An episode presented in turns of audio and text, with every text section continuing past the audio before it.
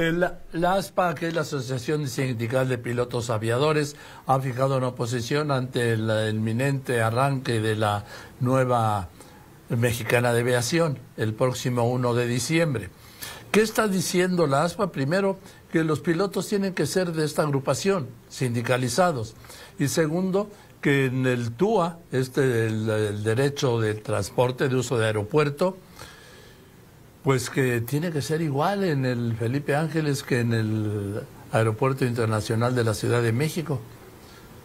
Pero pues no puede ser igual porque lo que pasa es que este, estos derechos de uso del aeropuerto no son para el Aeropuerto Internacional de la Ciudad de México, sino son para pagar a los bonistas que se les deben más de 4 mil millones de dólares del cancelado aeropuerto del Naim.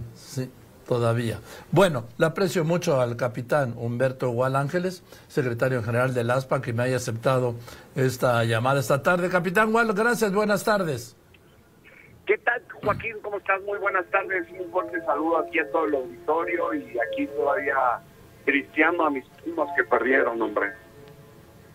O sea, no me digas, no me toques ese vals. A ver, capitán, ¿qué va a pasar con la nueva línea aérea? El presidente anunció, confirmó que el 1 de diciembre, o sea, octubre y noviembre, dentro de 57 días, arranca y empieza a funcionar. Eh, mira, eh, primero que nada de lo que platicabas en un principio de la conversación, eh, nosotros, como tú bien lo sabes, acompañamos muy de cerca el proceso de Mexicana de Aviación y si bien es cierto que la misma ley federal del trabajo, la actual administración, ha visto por el bien de los trabajadores, nosotros vemos con cierta extrañeza y con cierta preocupación en que no quieran tener personal sindicalizado. Vaya, es un contrasentido en la misma administración pública. Por un lado, la ley federal del trabajo y por el otro lado, la aerolínea, que es del Estado, eh, sea la que se opone a que los trabajadores sean sindicalizados. Bueno, pues nosotros sí lo vemos con un, dejo de preocupación y evidentemente tendremos que ir conforme dice la ley por la contratación colectiva. ¿Y qué van a hacer? Bueno, nosotros vamos a solicitar de inmediato la titularidad del contrato colectivo en una de las este, de los comunicados que hizo la mexicana, la, aerolínea para estatal o la estatal, perdón, eh, dicen que no quieren que la contratación va a ser a través de ellos sin personal sindicalizado. Nosotros lo vemos ahí eh, como una, una un hecho que no habíamos pactado con el gobierno. Inclusive el mismo gobierno nos había dado la facilidad de que los pilotos y los trabajadores fueran integrados de, por parte de nosotros los sindicatos y bueno lo vamos a vamos a pelear conforme lo dice la ley buscar la, la contratación colectiva. Lo que yo la información que yo tengo es que el, en el acuerdo de renta o en el contrato de renta de los 10 Boeing 737-800, ya viene incluido el personal de a bordo, es decir, tripulación, eh, eh, vamos, tripulantes y tripulación de cabina. Es, es una de, las posibilidades que ellos tienen. Yo nosotros consideramos que era única y exclusivamente como se hace en todas las aerolíneas para dar el, inicio, el arranque, las los asesorías, eh, traes personal externo de las aerolíneas para que ellos les den la capacitación al, digamos, al pie veterano de los trabajadores. Pero, pero la constitución política de los Estados Unidos mexicanos dice que para que tú operes aeronaves con bandera mexicana, tienes que ser mexicano de nacimiento y la misma constitución política en sus derechos humanos de, menciona la libre sindicalización y la libertad de asociación. Sí, capitán, pero estos, estos aviones son rentados, no traen bandera mexicana. Eh, no, no, sí tienen que tener bandera mexicana, Joaquín. Yo te platico que la gran mayoría de los aviones que opera Inter, eh, Volaris, Viva Aerobús, Aeroméxico son rentados. Son inclusive, el tema, cada que te vayas a, subir a un avión, debes de ver la bandera.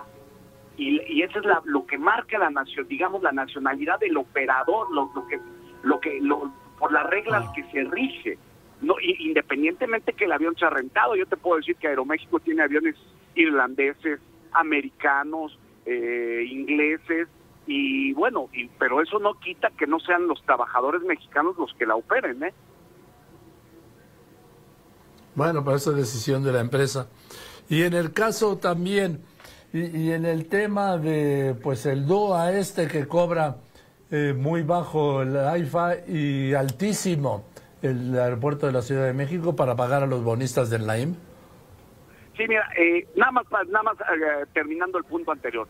No es decisión de la empresa, es decisión de, de los operadores, es completamente regulado en lo que dicen los convenios internacionales. Y eso viene en la constitución política. Es nada más cerrando el punto anterior. Respecto al TUA, los grupos aeroportuarios son los que marcan el mismo TUA. A lo que creo que te referías un poco es que no vayan a tener un, eh, la aerolínea estatal vaya a tener un TUA o un precio de combustible diferente a los que a todos a todos los demás operadores. Eso la, la Comisión Federal de Competencia Económica deberá manifestarse si es que ellos tienen un TUA diferente, es decir, en el Aeropuerto Internacional de la Ciudad de México, si pagas 29 dólares, pues los 29 dólares los tendrán que pagar absolutamente todos los operadores. Si en el Aeropuerto Felipe Ángeles pagas 14 dólares por, eh, por TUA, que prácticamente todos pagan el mismo TUA. Yo te puedo decir que cada aeropuerto, cada grupo aeroportuario son los que manejan su TUA. Es algo que habría que regular. El aeropuerto más barato en el país para pagar TUA es el de Cancún, por darte un ejemplo. Y el más caro creo que está es el de Monterrey, por darte otro ejemplo. Y tienen unas diferencias enormes. Eh, eh, eso, eso lo entendemos porque así se mueven las concesiones que ha dado el Estado mexicano para los grupos aeroportuarios. Lo que no vemos con, o lo que hay que vigilar con mucha certeza, con mucha tranquilidad, es que prácticamente en donde operen, la ruta que operen, sean los mismos costos de, de combustible, los mismos costos de TUA para absolutamente todos los operadores. Ahora, ¿qué es lo que estamos viendo con los precios bajos? Que nosotros lo vemos bien y no nos espanta y lo vemos normal. ¿Cómo hacen las rutas? Cuando una aerolínea integra una ruta, lo que en el argot eh, aeronáutico se conoce es vamos a calentar la ruta, es decir, das boletos muy baratos, aunque la aerolínea en un origen, en un inicio, empieza a perder dinero, pues eso está presupuestado. El problema con una línea estatal es que el, si ellos quieren calentar esa ruta, está correcto, está muy bien, lo deben de tener presupuestado, pero nada más que aquí el que pierde es el Estado mexicano, no el que pierde es el empresario. Aquí el empresario se llama el gobierno de, la República. Y entonces, ¿qué van a hacer finalmente, capitán Humberto Gual Ángeles, líder de la Asociación Sindical, secretario general de la Asociación Sindical de Pilotos Aviadores? Porque van a tener que ir a, a aclarar el tema no a comunicaciones, sino a la defensa. Bueno, directamente nosotros eh, lo que hemos dicho y lo que he manifestado a través de tus micrófonos, de, de, los de tu espacio y de muchos otros, es que el ecosistema aeronáutico es muy endeble, es muy debe de ser cuidado muy eh, muy meticulosamente porque si tú metes un competidor que tenga condiciones diferentes a las del mercado, en lugar de hacer un bien al país, en lugar de hacer un bien a la industria, puedes meter en serios predicamentos a la industria aérea. Por eso nosotros llamaremos desde el punto de vista en pro de la aviación, en pro de que el país le vaya bien, en pro de las aerolíneas mexicanas, a que la Comisión Federal de Competencia Económica supervise de manera puntual este tema. En cuanto a la Secretaría del Trabajo, eh, nosotros haremos lo necesario para ir por la contratación colectiva como fueron los, los acuerdos no escritos, pero sí de palabra y de compromiso para que los trabajadores tengan una representación sindical acorde a lo que se requiere en la Ley Federal del Trabajo.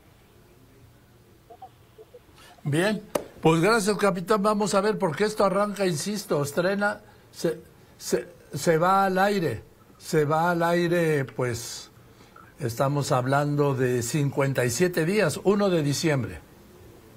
Correcto, y nosotros estamos contentos mientras la aviación mexicana crezca, que crezca, qué padre, ¿no?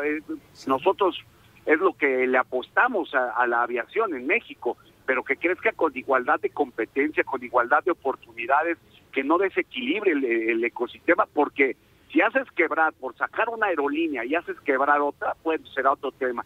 Y ya en otro espacio platicaremos del espacio aéreo, de cómo va a convivir los dos aeropuertos y de lo que viene, porque también es un tema que hay que estar ahí muy pendiente. ¿eh? Bueno, la semana que viene hablamos del, de la convivencia del espacio aéreo de los dos aeropuertos, ¿va?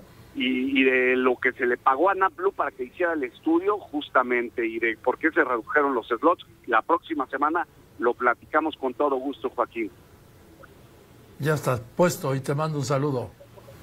Como toda la vida, un placer platicar contigo. Cuídate mucho y a toda la Gracias, gracias, capitán. Un abrazo. El capitán Humberto Gual Ángeles, secretario general de la ASPA. La ASPA es la Asociación Sindical de Pilotos y Aviadores.